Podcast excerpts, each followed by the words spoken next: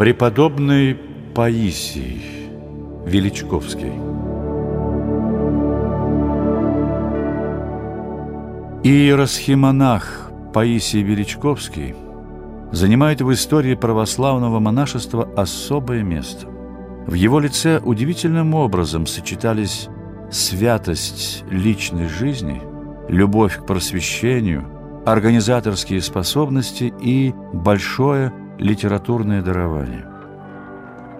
Преподобный Паисий родился в 1722 году в Полтаве. В семье он был одиннадцатым из двенадцати детей.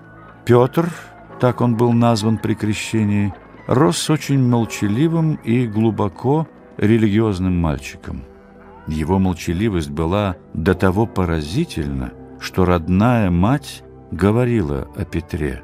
Порой по целым дням не слышно от него ни одного слова. И если бы не та радость и приветливость, которые светились на его лице, когда кто-то обращался к нему с просьбой, я думала бы, что он психически нездоров. Раннее детство и школьные годы Петр провел на Украине. Уже тогда он установил для себя следующие три правила.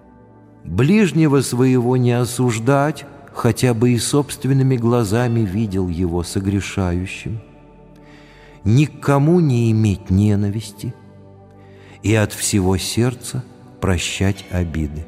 Эти три правила преподобный Паисий пронес через всю жизнь. Он учился в Киевской духовной академии, затем странствовал по украинским монастырям в поисках духовного руководства. Его чуткая и чистая душа – переживала любой маломальский проступок.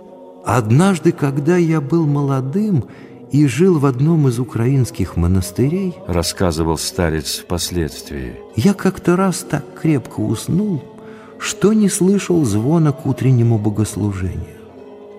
Когда я проснулся и пришел в церковь, то оказалось, что уже прошло полслужбы.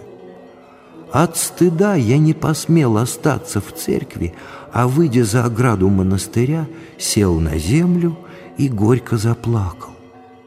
Заметив мое отсутствие, чего раньше никогда не бывало, игумен после службы велел разыскать меня.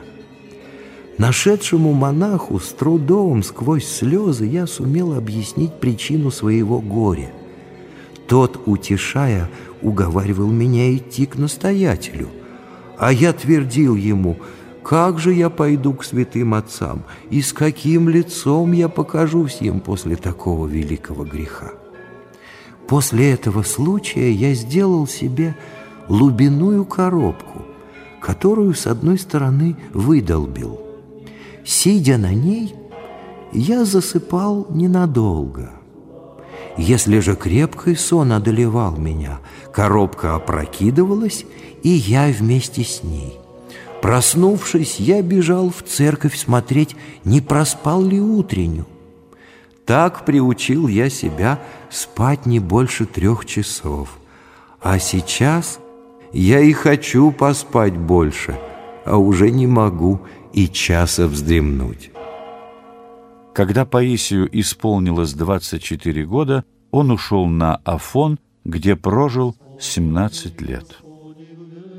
Сначала он жил в полном уединении, а затем к нему стали присоединяться другие иноки. Слух о доброй жизни подвижников распространился по Святой горе, и многие стали приходить в скит. Братство под руководством Паисия постепенно возрастало так, что и келей уже не стало хватать для всех. Истинно монашеский уклад Паисиева братства был бы невозможен, если бы он сам не подавал ему примера. Во всем чувствовалась безграничная любовь старца к своим посомам. Непрестанную скорбь и болезнь душевную имею о братье моей, пишет Паисий в одном письме. Вместе со своим братством, которое насчитывало уже более 60 иноков, Паисий переезжает в Молдавию, где и остается до конца жизни. устраивая свою жизнь на новом месте, преподобный особо обращал внимание на порядок богослужения, который он велел совершать строго по афонскому чину. Трепетно он относился и к строгому общежительному уставу, по которому никто из братьев не имел своей собственности. Все послушания внутри монастыря выполняли сами иноки. Они же работали и на огородах, и в поле, и смотрели за скотом. «Во время работы на устах должно быть молчание», наставлял старец Паисий. «а в сердце тайная молитва» удерживайте язык, чтобы он не говорил пустых слов. Кто бережет язык, оберегает душу от скорби. От языка и жизнь, и смерть. Сам старец нередко выходил с братьей на общее послушание и работал вместе с прочими. Когда же иноков стало более семисот, Двери его кельи до поздней ночи оставались открытыми. Одни уходили, другие приходили по делам духовным или хозяйственным. «Тридцать лет прожил я при нем», — вспоминает его келейник. «И не видел его скорбящим о нуждах материальных. Он только тогда сильно скорбел, когда видел нарушение заповедей Божиих. Слух о высокой жизни — в Нямецком монастыре и о мудром старце Паисии распространился по всему православному Востоку. К тому же преподобный вел обширную переписку с многочисленными адресатами не только в Молдавии, но на Афоне, в Царьграде, России и в других местах. Он сделал свой монастырь центром православного монашества и школой подвижнической жизни и духовного просвещения для всего православного Востока. Его святоотеческие переводы до сих пор ценны не только в религиозно-назидательном, но и в научном отношении. Предчувствуя свою кончину и не в состоянии преподать свое предсмертное благословение всем инокам его обители – Паисий призвал к себе двух старейших монахов и через них благословил все братство. После этого он тихо скончался у них на руках 15 ноября 1794 года.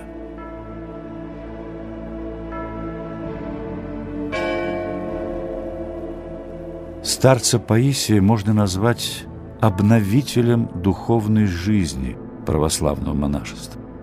Примером своей жизни, своими трудами он вызвал огромное духовное движение, особенно заметное в России, где оно охватило не только иноков, но и светское общество всех классов.